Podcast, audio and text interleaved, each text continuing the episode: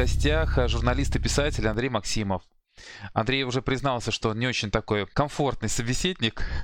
вот, настроил меня на то, что мы можем сегодня поспорить, пообщаться. Просто поэтому... то, что вы рассказали, вызывало у меня большое количество споров, раз вы рассказываете о том, что было до съема. Ну, давайте сейчас поговорим, посмотрим. Ну, да, конечно. Пойдет все. Ну, прежде чем мы начнем говорить, я хочу напомнить, друзья, кто сейчас подключается, подписывайтесь на наши группы, на наш телеграм-канал. У нас э, идут, помимо трансляции, мы еще размещаем различную информацию. Не могу, э, знаете, поделиться тем, наверное, бурным последним эфиром, который мы делали. У нас э, я транслировал конференцию, через наш канал транслировалась конференция, ну, такая планер, как ее назвал Артем Соловейчик, где были Таня Лазарева, где был Дима Дебров, где был э, Шалва Аманашвили, где был сам Артем Соловейчик. И тогда речь шла о том, вот э, какое было образование роль родителей. Это был, конечно, шквал, потому что у меня ощущение, что что-то сейчас произошло в родительстве, вот особенно у тех, у кого дети школьники. Это какой-то взрыв эмоций, и, и это сейчас переживается, говорить это очень сложно, потому что понятно, что все понимают, что вот этот дистант, цифровое обучение, с одной стороны,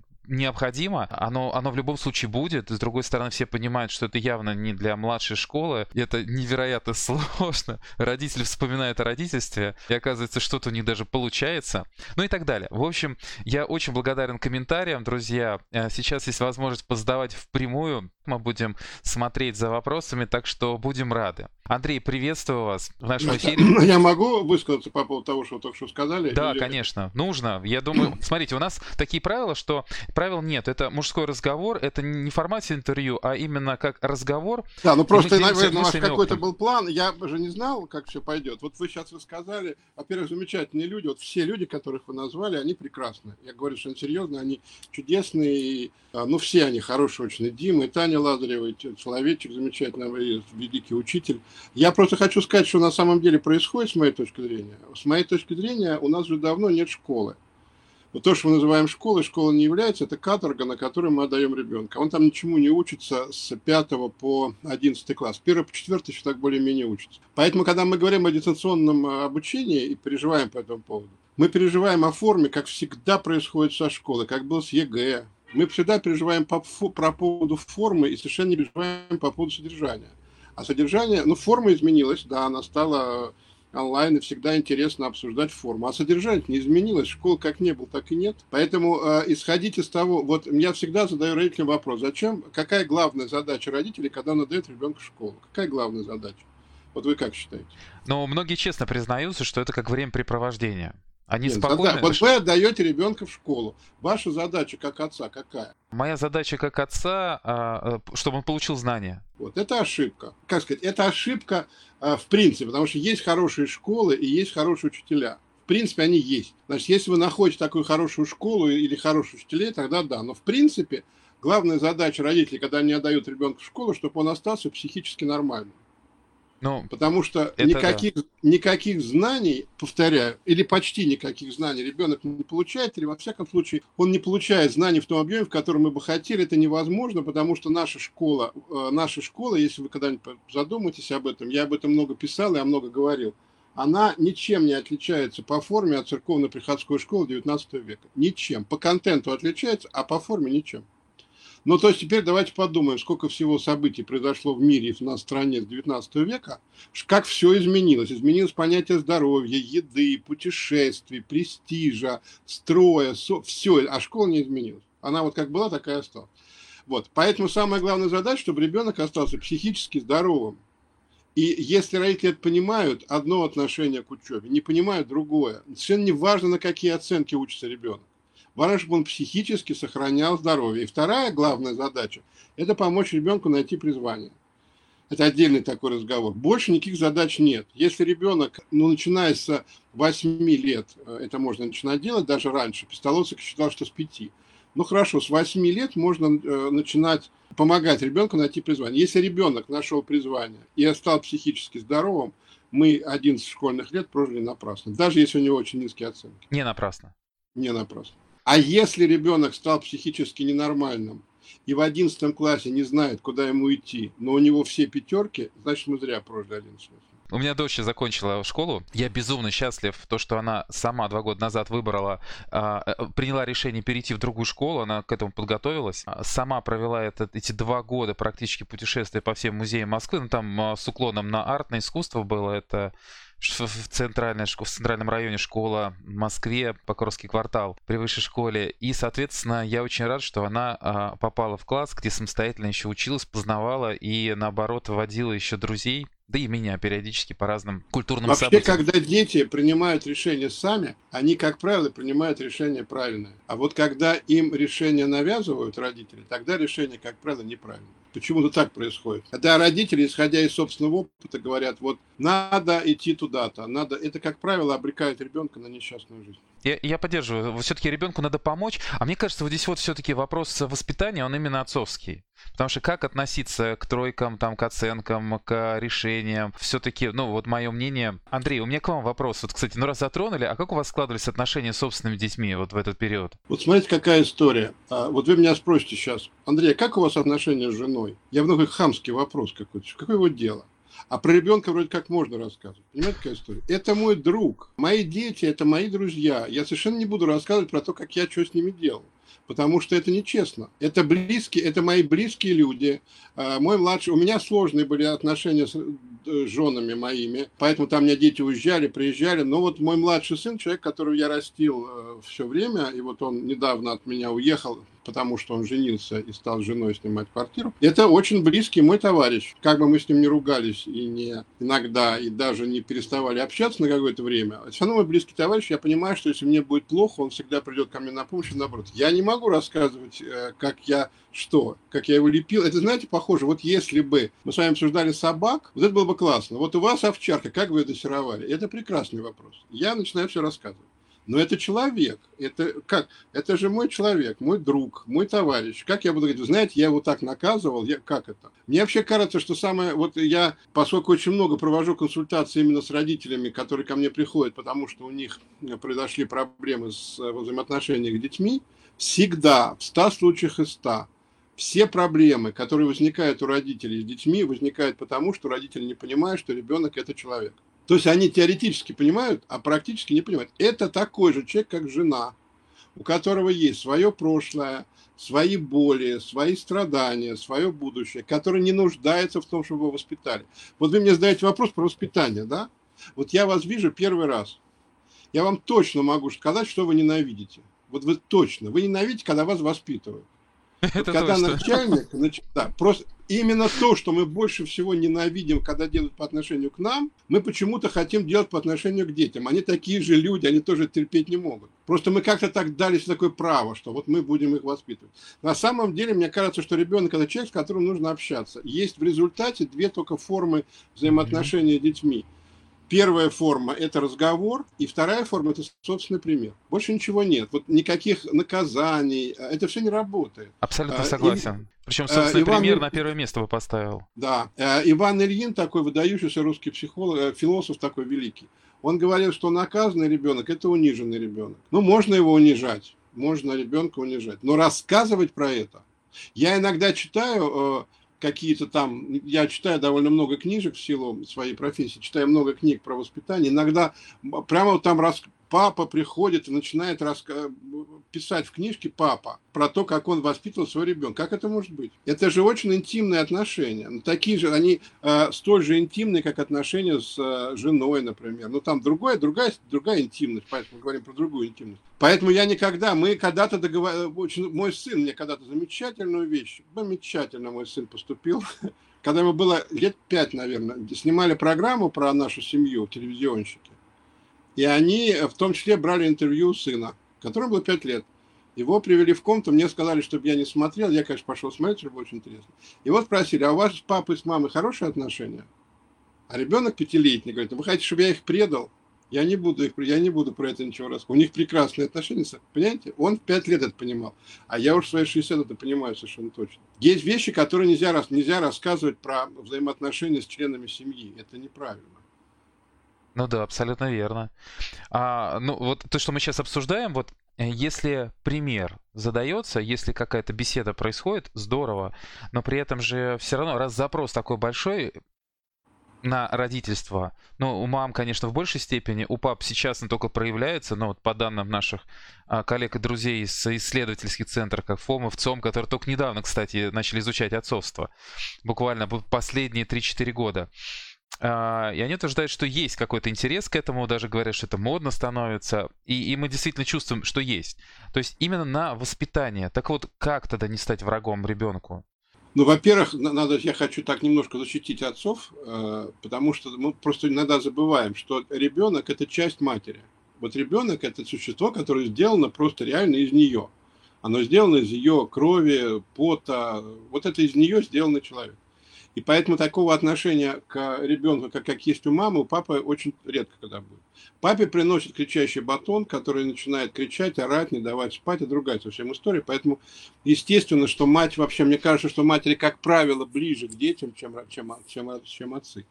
А как не стать врагом своему ребенку? Самое главное понимать, что это человек и слышать его.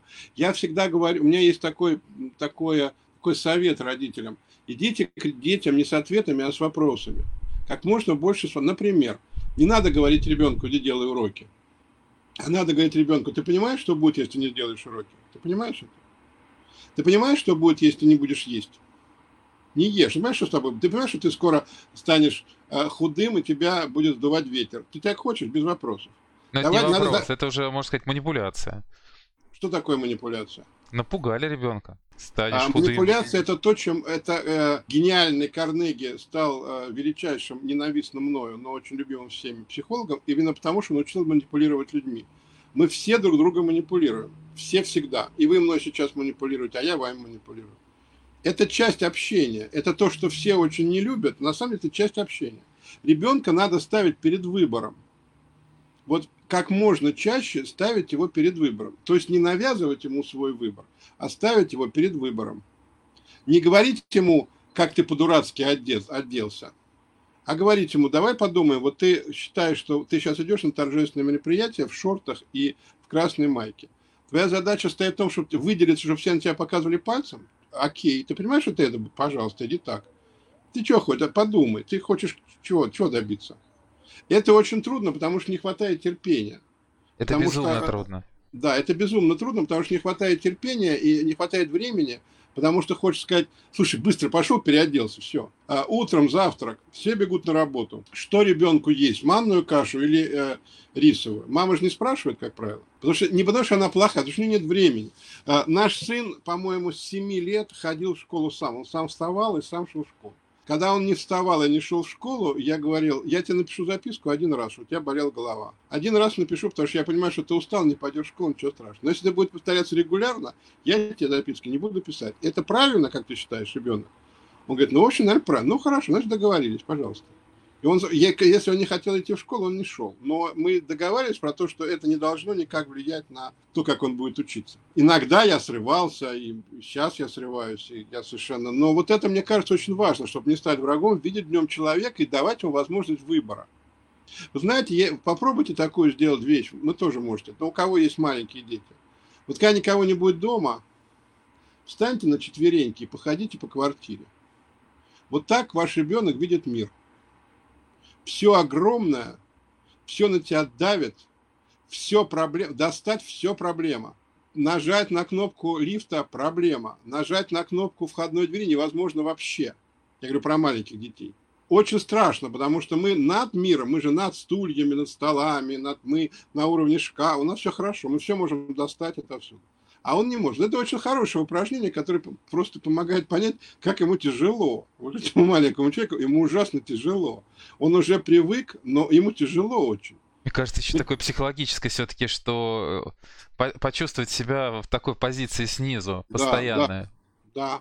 Здесь не тоже даже тяжело физически, потому что моему младшему, например, сейчас скоро будет 5 лет, через несколько месяцев, он же ползает по всем стеллажам, уже придумывает все, чтобы залезть до потолка. Молодец. Хороший человек растет, любопытный. Вы знаете, я когда провожу тренинги психологические по воспитанию, я, э, у меня тогда иногда есть такое упражнение, когда один человек встает на стул, это папа, а второй человек не встает на стул, это ребенок. И тот, который ребенок, получил двойку. И вот папа с ним разговаривает. Это просто люди приходят, у которых есть проблемы с детьми, они не актер никто. Мгновенно маленький становится ребенком в секунду. Он начинает себя вести как ребенок, потому что он уменьшился.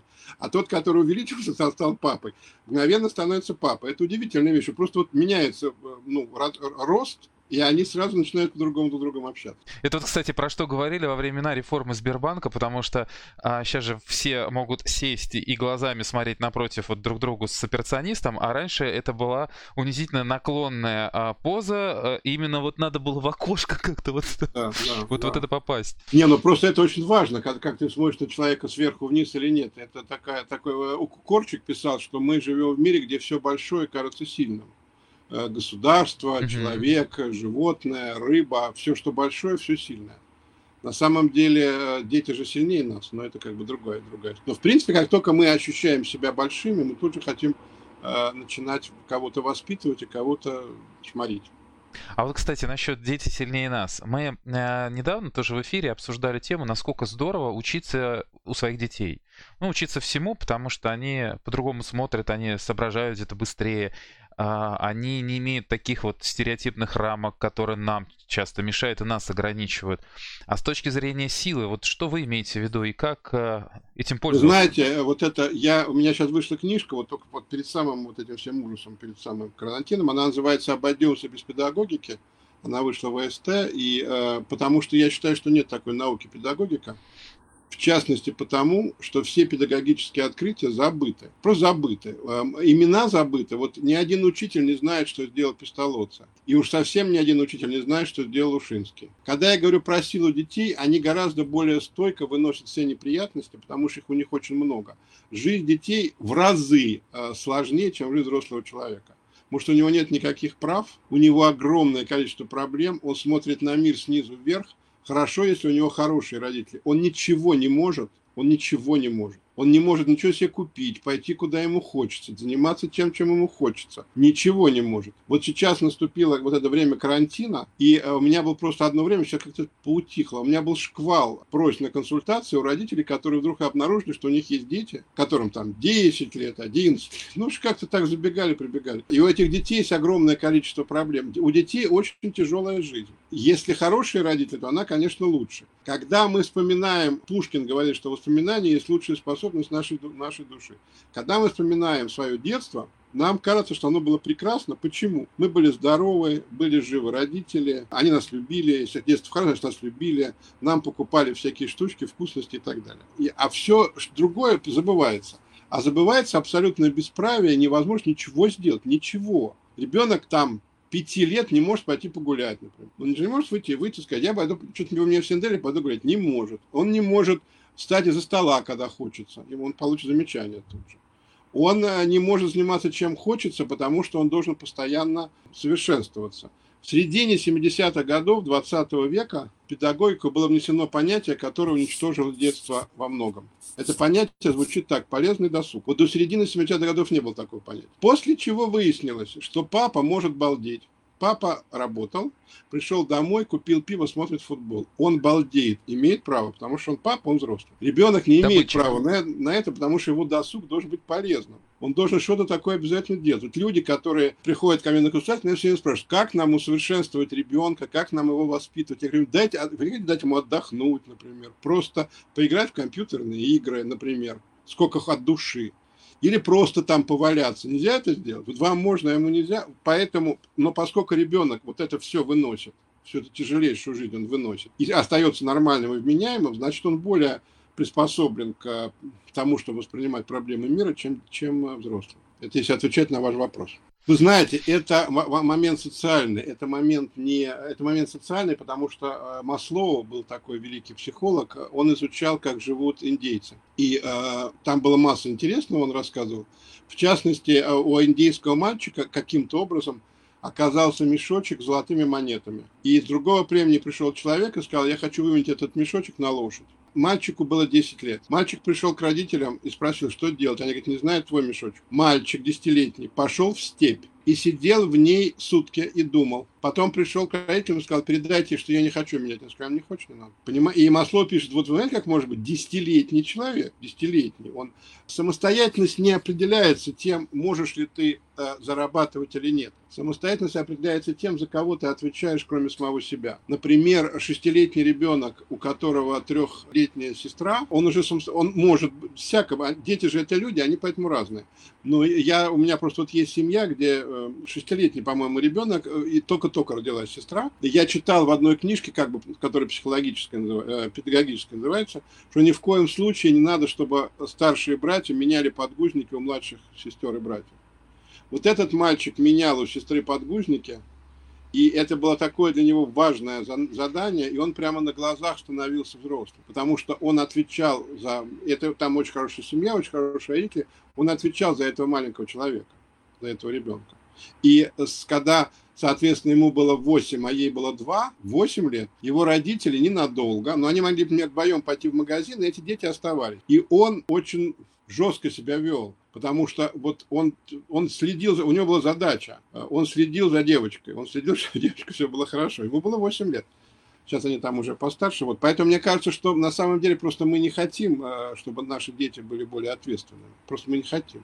Мы вообще же считаем, это Корчик писал, практически дословно, я цитирую, наше ощущение, что все дети хотят вывалиться из всех окон и сломать себе все шеи и кости, э, обманчиво. Они ничего не хотят этого делать. Они вполне разумные существа, они не хотят никуда вываливаться, не хотят никуда... Она слушаются, а потом говорят, о, я сейчас пойду, побью ну, кого-нибудь, да, вывалюсь. Это... Есть же такие вот в каждом возрасте, есть свои какие-то приколы, когда, я просто перечи буду отвлекаться на вопросы, когда как раз дети что-то выдают. Понятно, что всегда есть какие-то периоды там про какашки, есть про э, смерть, есть э, про, ну, какие-то такие для каждого возраста свои темы. Вот, и дети, родители пугают этим. Дети познают мир. Дети же здесь гости, как и мы. Но мы раньше пришли в гости, а они позже пришли в гости. Поэтому они просто все это познают. Ребенок отличается от взрослого одной вещью. Он гораздо более логичен, потому что у него нет социальной логики еще. А вот я всегда привожу пример, что если на дачу приезжает э, олигарх с водителем, то все взрослые общаются с олигархом, потому что, ну, понятно, да. пригодится. Ну, есть а ребенок, какие-то а ребенок общается с тем, с кем интереснее. Если интересен сводитель, он будет сводителем, потому что он пока еще не в курсе что такого. Пока. Как только он в курсе, значит все, он, он уже стал взрослым. Я в свое время, как mm-hmm, на работу, кстати. Я как на работу ходил э, вниз к себе, там в доме, где я живу, я спускался вниз, и там детский сад. Я стоял, просто наблюдал на детей. Детский сад, там люди где-то с трех до э, 6-7 лет. И прямо видно, как чем человек старше, тем он хуже. Прямо это видно. Вот, например, если маленький мальчик делает куличики, а мальчик постарше их разрушает. У маленького мальчика могут быть самые разные реакции. Начиная от того, что он просто отползет в сторону и кончая тем, что он пойдет драться. У старшего есть только две реакции. Либо он идет драться, либо он идет жаловаться. Вот уже варианты, когда он просто отойдет и скажет, ты, типа, ты придурок, я что то делаешь. Но, ну, не пойдет в конфликт. Нет такого варианта, когда человеку 6 лет. А когда человеку 3 года есть. Удивительно, когда ты смотришь на вот этот вот именно возраст, э, мне просто очень, дети очень интересные, книжка у меня очень много про детей. Вот когда ты смотришь на вот этот возраст с 3 до 7, это такой возраст, когда до трех лет для ребенка Э, весь мир это мама, а после трех лет вот он начинает понимать, что кроме мамы есть еще большой мир вокруг. И вот как, это, как он этот мир анализирует, это очень интересно. Все закончилось тем, что ко мне подошел, видимо, ко мне, я же так не, не особо обращал внимание, что что же меня видят, если я говорю, что они меня видят. Ко мне подошел мальчик, э, наверное, лет, лет пяти, сказал, дяденька, вы не можете меня отсюда забрать? И тут же прибежали воспитательницы, какой-то начался, что вы делаете, вы, наверное, все снимаете на камеру, пыры-пыры-пыры.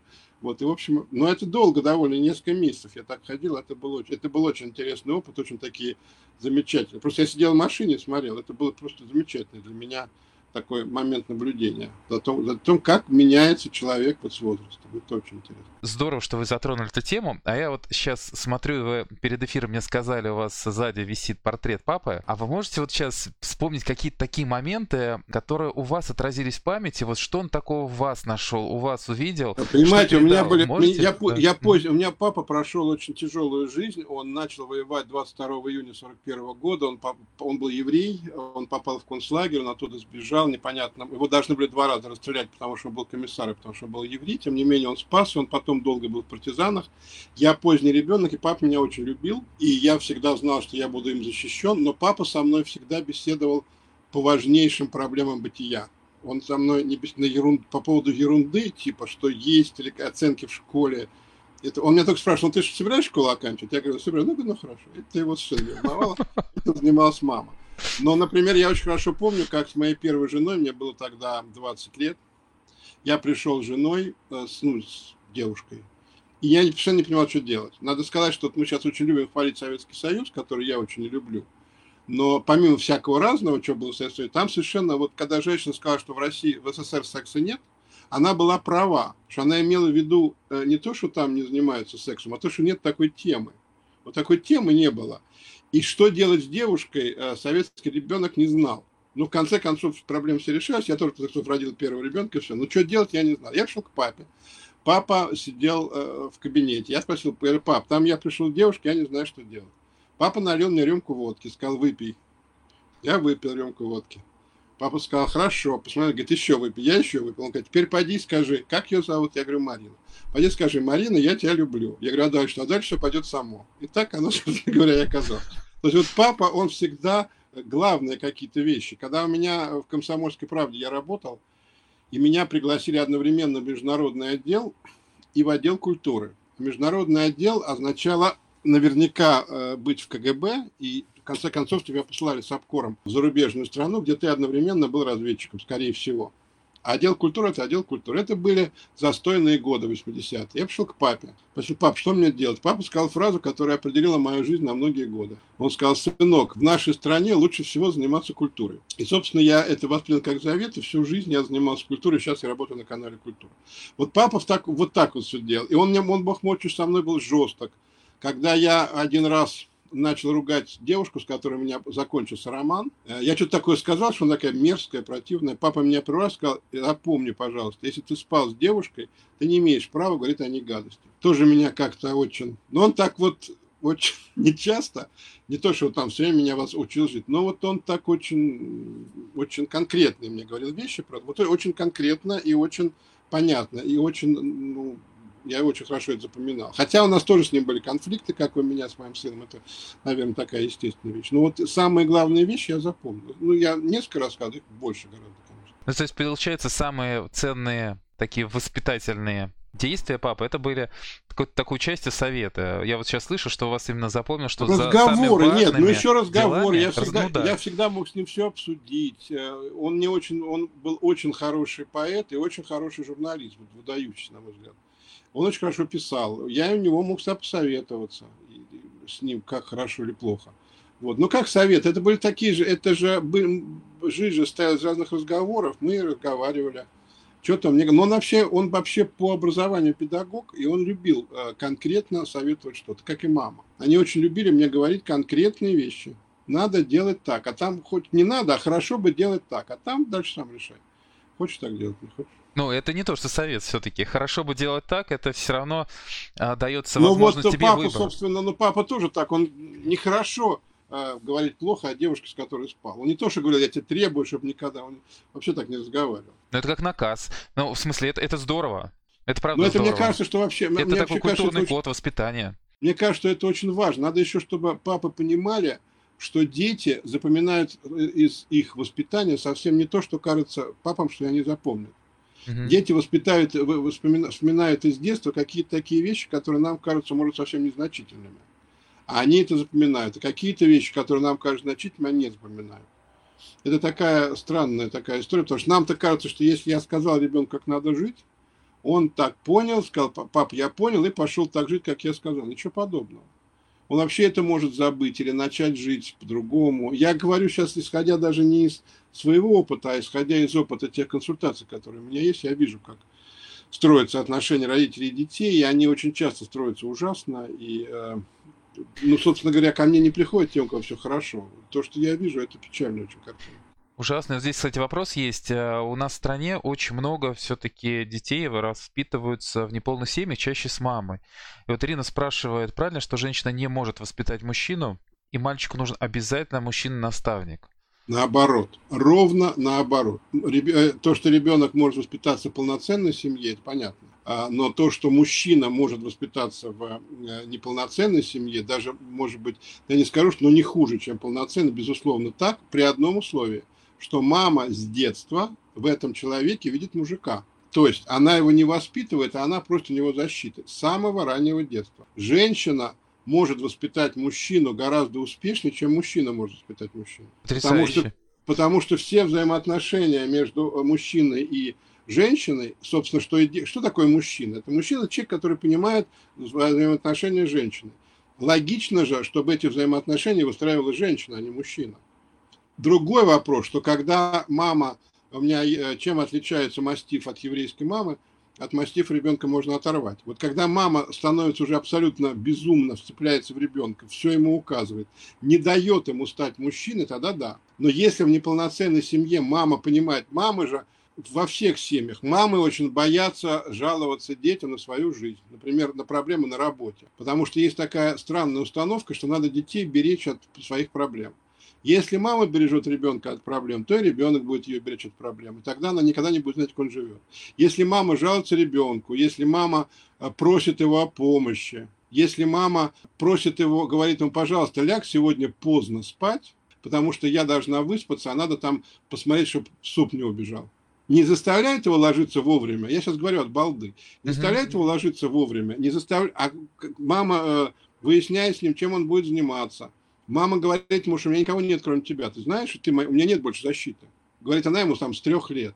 То он может вырасти таким мужиком, каким в полноценной семье еще, еще не, обязательно вырастет. Но при этом условии – Потому что, как правило, у мам почему-то, у мам, у меня очень много было женщин из полноценной семьи, ко мне приходил на консультацию, у них всегда комплекс неполноценности и чувство вины перед ребенком. И думаю, что у той мамы, которая написала тоже. Ей кажется, что если она не сумела сохранить семью, то она перед ребенком виновата. Это не так. Потому что любовь, развод, семья – это такое божеское дело. Это вообще не очень зависит от человека. И э, ребенку с мамой, ребенку с мамой может быть невероятно хорошо невероятно мальчику, может быть, невероятно хорошо, если он понимает, что он мальчик, что он защита.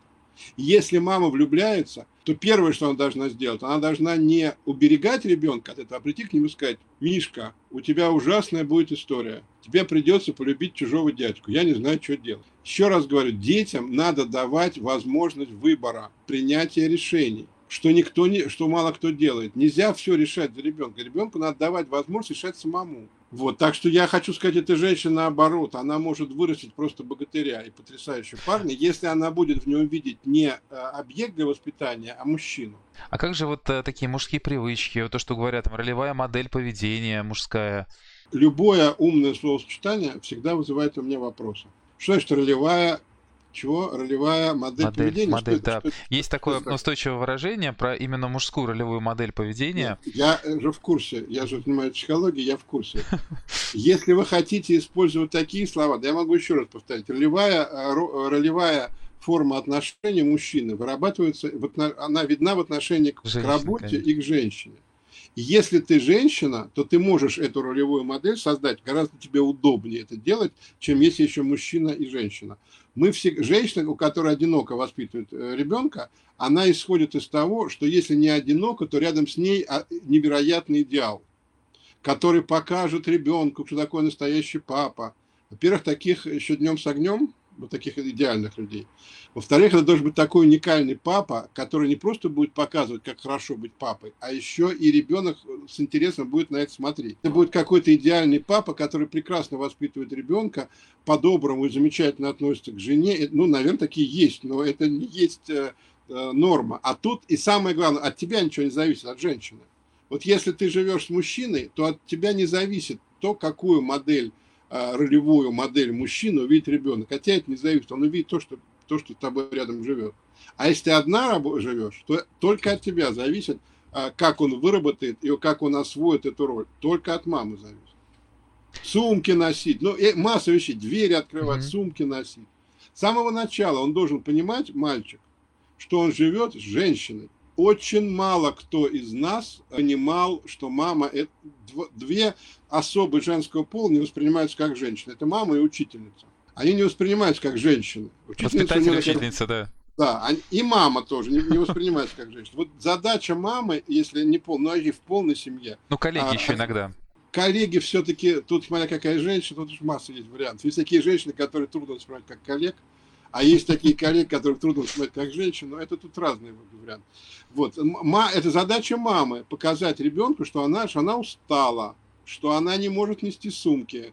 Я видел э, не так давно, уже во время вот этой пандемии, я видел, как из магазина шла мама, наверное, шестилетним ребенком, и он тащил пакеты из азбука вкуса. Я думал, что он умрет. Мальчик, просто они были больше него, но он их пер, и мама шла медленно и была прекрасна. Я думаю, что через какое-то время она скажет, ну, вот дальше я понесу. Ну, вот это воспитание мужика.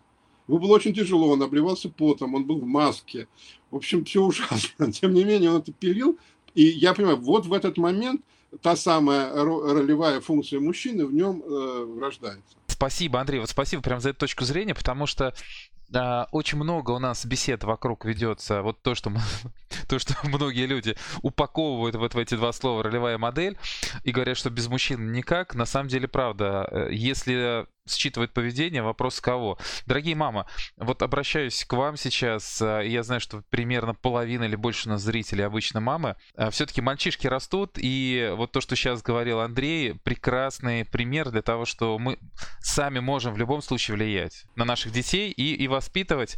Но по воспитанию мы еще сейчас поспорим. Мне очень понравился как раз пример с точки зрения какие цели э, мы себе ставим, отдавая детей в школу, ну, зацепило меня. И мне, знаете, как, Андрей, недавно мой коллега из э, Северодвинска позвонил, отец активный, сообщество большое, и он говорит, Леш, слушай, мне кажется, я должен обратить внимание, ты сейчас с мал- маленьким ребенком, вот э, маленькому сейчас 5 лет, а старший 17, вот ты старшую дочь правильно воспитывал, не особо погружаясь, поэтому она выросла таким хорошим человеком.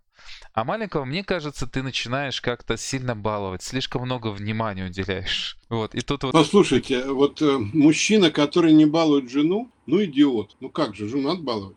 Да и жену, и детей, конечно, нужно. Вот, а мужчина, который балует ребенка, вроде как плохой. У нас удивительная история. Мы боимся, что дети будут избалованы, и не, не боимся, что они будут недолюблены.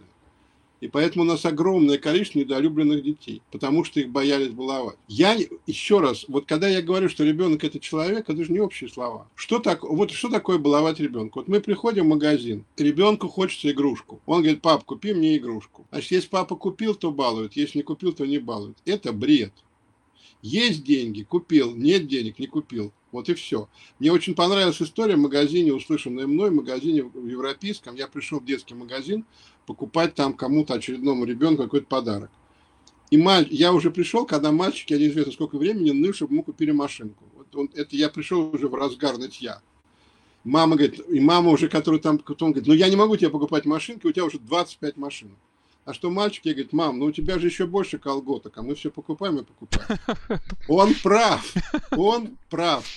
Это э, у него нормальная логика. Если можно покупать колготки, почему нельзя покупать машинки? Непонятно. Поэтому я не очень понимаю, что такое баловать. Я не, не, для меня не очень понятна эта история. Если ты относишься к нему как к человеку и можешь сделать ему какую-то радость, почему ее не сделать? Если ты не можешь ее сделать, ты ему объясняешь. У меня нет денег. Я бы очень... Ты меня сейчас ставишь в очень глупое положение, потому что я тебя очень люблю, хочу, чтобы у тебя было все лучше, а денег у меня для этого нет. Что делать? Что делать? Я, я, не очень, я не очень это понимаю. У меня ребенок учился в обычной школе, потому что там была очень хорошая учительница, мой младший сын. Там была прекрасная учительница. Она отвела их 4 года, и потом пошли много учителей. Они были плохие. И мне ребенок сказал, мне кажется, ты, ну, мне грубее сказал, но смысл был такой, что они очень хорошие учителя. Я пошел, посмотрел на них и понял, что да, я отдал его в платную школу, в очень сильно платную школу, и это было мне очень обременительно по деньгам. У меня была такая возможность, но это было очень тяжело, там я ужимался. Это что, я его балую, что ли? Если я могу ему сделать, облегчить его жизнь, почему этого не сделать? Если ты можешь ребенку радость принести, почему этого не сделать? Все идет от того, что ребенок, если ребенок объект для воспитания, одна история. Если ребенок это а, живой человек, которого мы любим, другая история. Вот кто он для, кто он для вас? Вот от этого все должно быть. А скажите, а вот вы сталкиваетесь с тем, что люди приходят и говорят, ну а как же чувство долга? Я родитель, я же должен ему передать. Что? Научить чему-то, как э, отец, как родитель, обязательно научить читать там, с четырех лет кому-то. Вот знаете, сейчас э, это у меня просто особенность. сейчас пять лет, и часть моих друзей говорит, а почему он еще вас не читает? Это гонка, которая начинается э, с того момента, когда родители встречаются на детской площадке, э, мой ребенок знает 30 слов, а мой 32, мой лучше, она безумна абсолютно. И она, э, это такое бальзам на душу родителей, а не детей. Есть дети, которые хотят учиться читать, есть, которые не хотят. Вообще, вот мне кажется, главное, что надо, что в жизни должно двигать человеком, это желание. Мы сейчас можем там долго размышлять о том, что такое желание и прихти, чем они отличаются и так далее. Если ребенок хочет читать, вот у меня у, есть бухгалтер, я ИП, у меня есть бухгалтер, у нее родилась дочка, которая сейчас, по-моему, полтора года. Она без полтора года, она бесконечно сидит с книжками. Она, конечно, читать не умеет, она читает с книжками, она их листает, она ей это очень нравится понятно, что она очень скоро научится читать, потому что ей это очень нравится. Вот вы говорите про наблюдение. Вот есть дети, которым это очень нравится. А есть дети, которым это не нравится. Ну, значит, не нравится, он научится. Это мне напоминает, ко мне пришел врач и сказал, у вас проблемы с сыном. Я говорю, что случилось? Он писать не умеет. Вы как-то его учите писать? Я говорю, доктор, видели хотя бы одного мужика, который не умел писать? Научится. Как-то я верю своему сыну. Я потому что не знаю примера, когда человек не научился. И, в общем, как вы понимаете, все произошло нормально.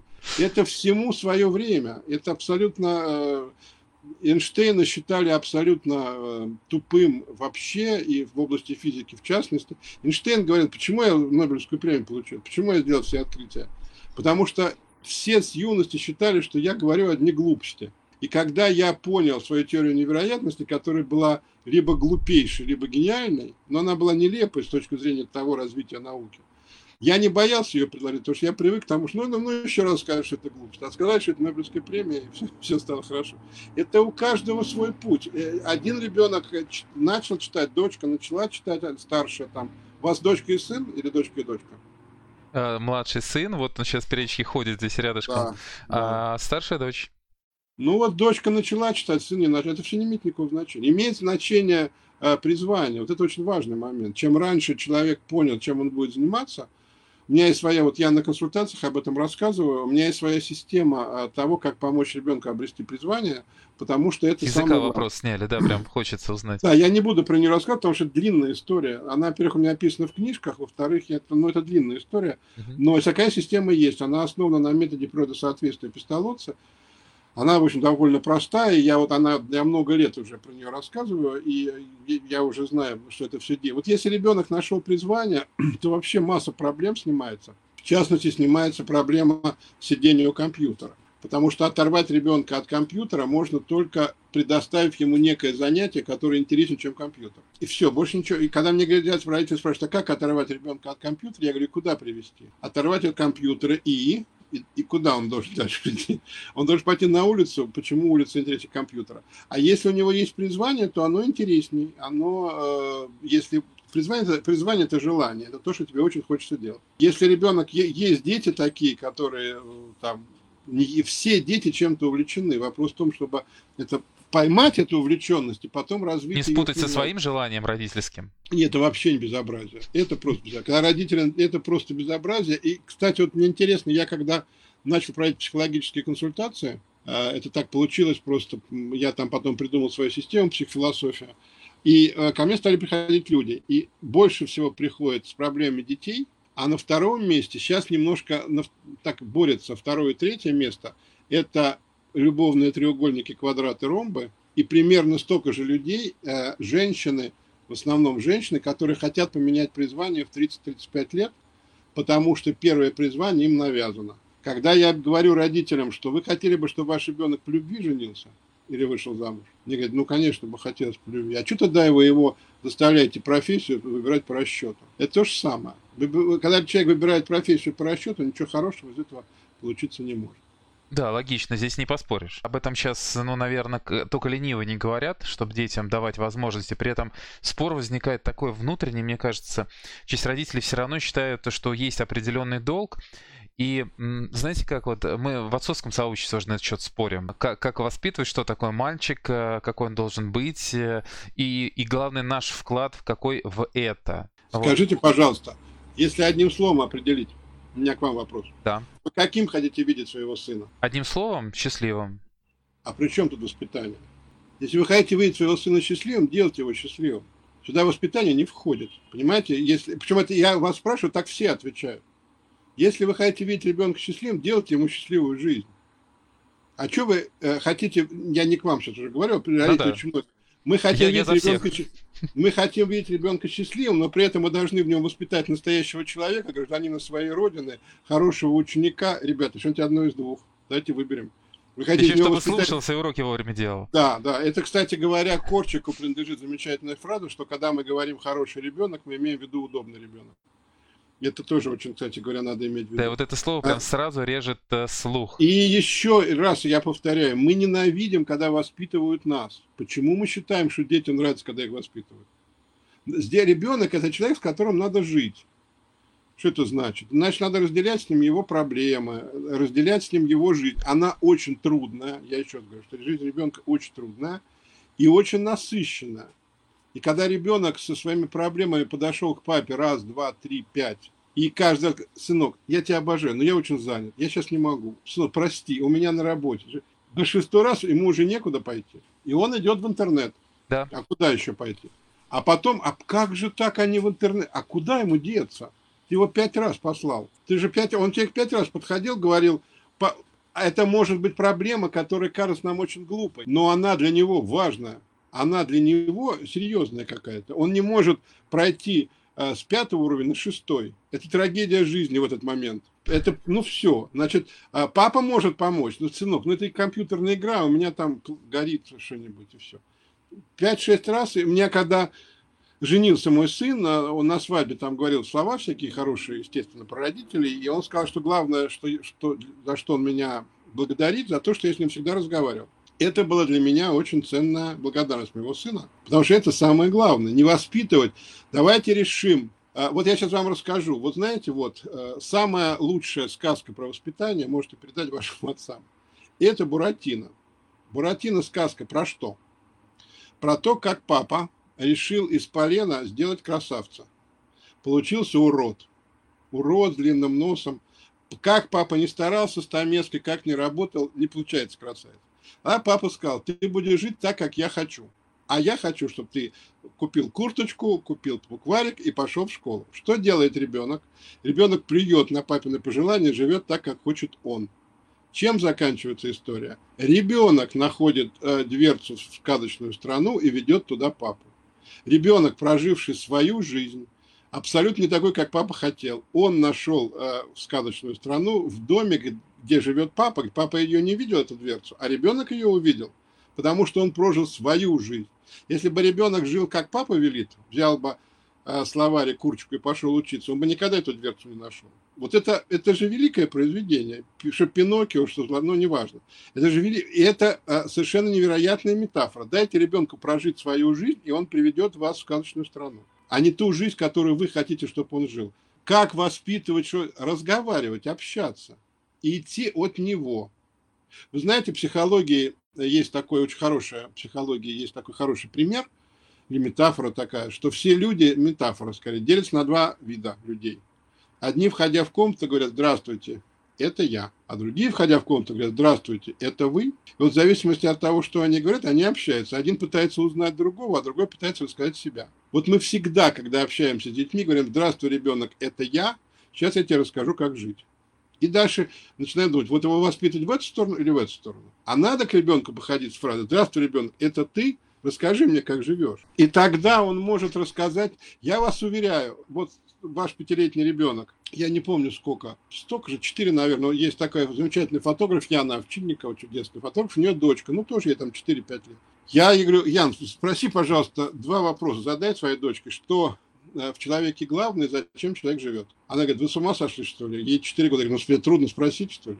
Она спросила четырехлетнего человека, э, на вопрос, зачем человек живет, четырехлетняя девочка сказала, маму накормить. Четырехлетняя девочка. На вопрос, что в человеке главное, девочка сказала позвоночник. Это потрясающе. Если бы это сказал Черчилль, то это все бы цитировали. Что главное в человеке позвоночник. Потому что в этом есть, э, это же не, не, не просто, в этом есть огромный символ. Я девочку 8 лет э, было тогда, под, дочка моей подруги Оксана Крастышевская, такой замечательная актриса. Я ее спросил, ты в Бога веришь? Она говорит, верю. Я говорю, а Бог какой? Ну, он такой наверху, такой сверху живет. Я говорю, старый. Мне восьмилетний ребенок говорит, что вы спрашиваете ерунду? На небесах постареть невозможно. Восьмилетний ребенок. Вот вся, все дело в том, вот мы начинаем говорить про то, что надо воспитывать детей, потому что мы не хотим с ними разговаривать, и мы не хотим именно не учить их, это просто очень. Тем более, что они до поры нас слушаются абсолютно. А мы не хотим с ними разговаривать, мы не хотим их спрашивать, мы не хотим узнавать их мнение. Это дело отцовское. Узнавать мнение ребенка о жизни. Я вообще считаю, что отец должен помогать маме, конечно, всегда, там, когда маленький ребенок. Но как активная действующая сила, он должен вступать года в три, начиная с того возраста, когда у ребенка можно спросить, в чем смысл жизни. Об этом можно спросить ребенка года в три. До этого как-то не пойдет разговор. До этого они только учатся разговаривать. Я думаю. Да, да. А вот с этого, когда... момента, вот с этого момента можно разговаривать с детьми, и мне кажется, что отцы, э, особенно и, и мальчиков, и девочек, они могут играть очень большую роль в создании мировоззрения ребенка, mm-hmm. его философии. Вот у меня моя система называется психофилософия, потому что у каждого человека есть психика, и мы об этом знаем всегда. Ну, с ребенком и со стариком мы по-разному разговариваем. Но у каждого человека есть своя философия. Каждый, каждый человек отвечает по-разному на вопросы «зачем?». Зачем я живу? Зачем мне ребенок? Зачем мне семья? И вот эту философию, а, эта философия формируется в, в детстве.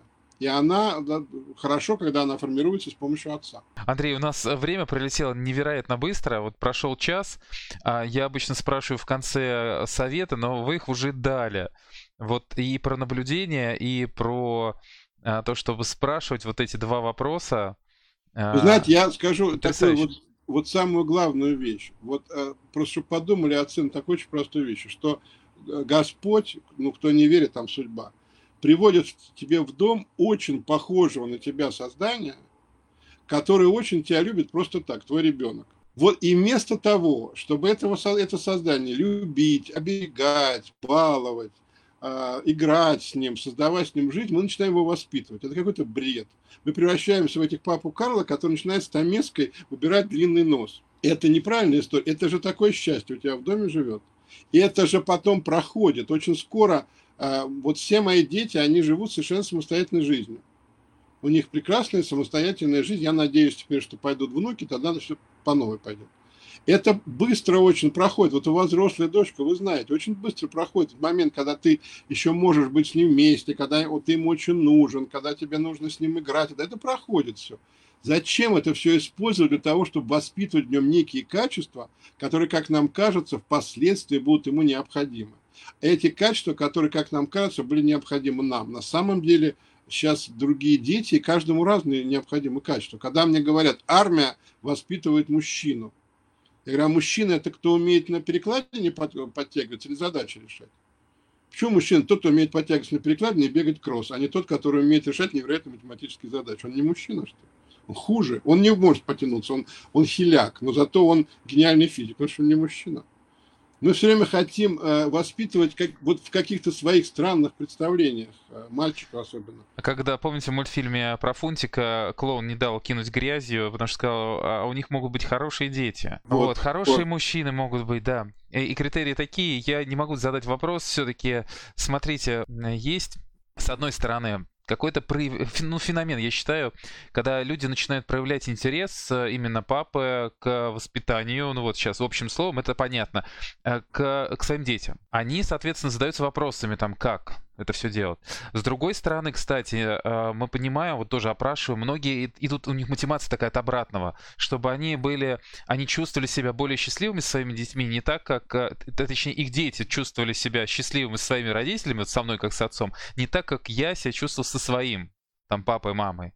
Вот, и это какое-то, не знаю, вот, ну, так сложилось поколение сейчас, вот, э, часто аргументирует такими вещами. И все-таки посоветуйте, Андрей, как вот научиться задавать вопросы, как а, вот эту вот грань перейти и действительно... Надо просто понимать, э, я не очень хороший советчик, но вообще надо понимать, что все э, внутри, а не снаружи. То есть все зависит... Э, нельзя сказать, что вопрос надо задавать вот таким-то образом. Так делают некоторые психологи, это смешно очень. Все зависит от вашего отношения, от того отношения, которое вы выработали к этому человеку. Если оно правильное, то будут правильные вопросы. А это отношение как к товарищу. Может, все-таки от интереса прям искреннего. Вот есть ли есть интерес? Ну, знаете, уже если у родителей вообще нет интереса к своему сыну, уже тут мимо все вообще. Ну да. Тут, ну, то, понимаете, есть еще мамы, которые выбрасывают ребенка мусорный провод, но это уже вообще как бы не о чем говорить. Дело в том, что у родителей, в общем, я, насколько я видел, большинство пап есть интерес к ребенку, но, во-первых, он такой Э, периодически такая вдруг, вдруг начинается педагогическая волна у папы возникает, которая выражается в том, что он начинает спрашивать ребенка, как дела в школе, то есть именно то, что ребенка не интересует вообще, что он достался, невозможно, или начинает его, особенно выпив, учить, как надо что-то делать в жизни вообще. А, надо просто понять, ну, понять, что рядом с вами живет не объект для воспитания, а ваш друг. Это ваш друг, который может давать мне, мой младший сын, я могу сравнить количество советов, которые мне дал в жизни папа, и которые, совет, который дал мой младший сын. Хотя ему всего 20 лет, я думаю, что он будет... Он мне дал огромное количество очень важных вещей, в том числе связанных с воспитанием. Очень много. Э, рядом с вами живет друг, товарищ ваш. Ваш товарищ, и Бог дает невероятный бонус, он вас уже любит. Вам, всем друзьям, которые по жизни мы встречаем, нам так или сяк, и надо доказывать им свою любовь. Надо как доказывать им, что мы их... А ребенку не надо. Ребенок нас любит, и все. Он просто нас любит. Вот. И нас любит наш ребенок. Он хочет с нами дружить. Он хочет, чтобы мы отвечали на его вопросы. Чтобы... Не надо это все заменять дрессировкой. Вот это, ты должен встать и заправить постель. До свидания, хорошие отношения. До свидания. Должен, же, должен ли ребенок убирать свою комнату? Нет, не должен. Если он там живет один, если там никого больше нет, не это его мир. Хочет, убирает, не хочет, не убирает. А если он вырастет неаккуратным, как он потом женится? Он найдет себе неаккуратную жену и женится неаккуратной женой. И будут счастливы по-своему. И будут счастливы по-своему, будут все счастливы. Вот как только перестаете, переставать воспитывать детей, вот конкретно воспитывать, убирать, мыть посуду, вот это все, все, если это надо делать, то надо все объяснять. Надо объяснять ребенку, что мама очень устал, давай поможем. Сегодня я вымою посуду, завтра ты. И завтра он обязан мыть. Тут уже уже хамство не мыть. Уже ж как это. Ну, конечно. А так просто, а так просто или у нас распределены обязанности в доме. Я то-то, ты то-то, мама то-то, ты мусор выносишь. Я свое сделал, ты свое сделал. Логика должна быть. Вот во взаимоотношениях с детьми должна быть логика, которая не может состоять в том, что я, я так сказал, значит правильно. Это не логика. Логика, ребенок должен понимать, почему надо делать так, а не по-другому. Знаете, знаете, вот такое ощущение, что здесь важно даже не так, не как научиться задавать вопросы, а просто начать это делать, просто интересоваться, наблюдать, Понять, что ребенок источник уникальной информации. Кроме всего прочего, если ребенок маленький, вот ваш сын, когда вот ваша дочка на ваш вопрос любой может сказать, пап, я не хочу про это говорить. А ребенок пятилетний не может. Он на любой ваш... Это классная же история. Он на любой ваш вопрос готов будет отвечать. Ну, значит, надо его спрашивать не как ты поел, да. не как ты поел, а спрашивать его что-то такое, что очень интересно вам, что он думает. Ему же тоже очень интересно. Вы знаете, что самый... Вот ваш ребенок, кстати говоря, сын, он преодолел или преодолевает, это по разному возрасту, по-разному, самый сложный переходный возраст в жизни человека, он не в 16 лет, а с 3 до 5-6 когда ребенок понимает, что есть мир, надо с ним выстраивать отношения. В этот момент у него рождается огромное количество вопросов, он не все понимает, он не очень понимает, зачем нужен папа, да какой-то зачем нужна мама, понятно, мама это все, зачем нужен папа, если есть бабушки и дедушки, зачем они нужны, кто это такие, что такое папа-папа, масса, возникает огромное количество вопросов, почему надо в маске ходить, а если он э, почему понимает, дома сидеть? почему дома сидеть, если он понимает, что его будут слушать, то он будет эти вопросы задавать. Как правило, он понимает, что его никто слушать не будет. Вопросы поэтому никакие не задает. Да, вот про, просто понимать, что это же не, не бином, не тона. Понимать, что ребенок это человек, который может быть э, передатчиком, а не только приемником. Он может, он может очень много чего говорить, если его спрашивают. А тут еще же есть такая очень унизительная фраза. «А ты еще не дорос? Это вот я могу себе представить, если бы э, мне бы сказать, это уже перерос. Ужас, как обидно. Ужасно обидно. Мне, мне так, правда, никто никогда не говорил. А говорить ребенку, ты еще не дорос, или пойди, где сидят взрослые, это значит сказать ребенку, что ты не такой, как мы, ты еще, ну, ты не такой, подожди. Если к ребенку относиться как к равному товарищу, просто внутренне сказать себе, это мой друг, у него есть свои плюсы, у меня свои, я могу его защитить от хулиганов и дать ему денег, а он меня может много чему научить и показать, что я человек, а не просто функция. У каждого из нас свои, как в любой ролевой системе, у нас у каждого свои какие-то задачи. Мне он очень интересен, мне этот человек интересен. Мне, вот, мне дети, мне лично, гораздо интереснее, чем взрослые, потому что они неожиданнее. Они говорят вещи, которые взрослый уже не скажет, а ребенок скажет. Он очень неожиданный человек. Он может что-то такое сообщить невероятное. Вот, поэтому почему же, почему же с ними не общаться? Зачем заниматься с ними тем, чем вы не любите, когда занимаются с вами, а именно воспитанием? Зачем? Мне кажется, даже время сейчас очень для этого способствующее.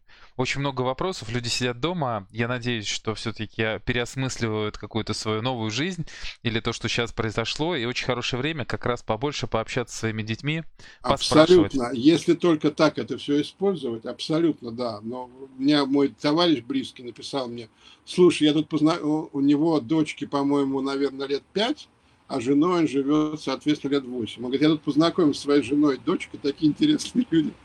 Потому что он бегался, но они как бы были все время, все, ну, вот это вот. А сейчас как-то остановился, потому что надо же, кем я живу-то, какие люди, уже. Конечно, это вот если Правильный есть такая задача, да, если есть такая задача, замечательно, это очень хорошо. Я предлагаю на этой хорошей ноте как раз, друзья, попрощаться, поблагодарить да, Андрея. Спасибо большое спасибо. Спасибо, было очень интересно. Спасибо, всего доброго. Всего хорошего, друзья. Подписывайтесь на наши каналы, группы и до скорых встреч.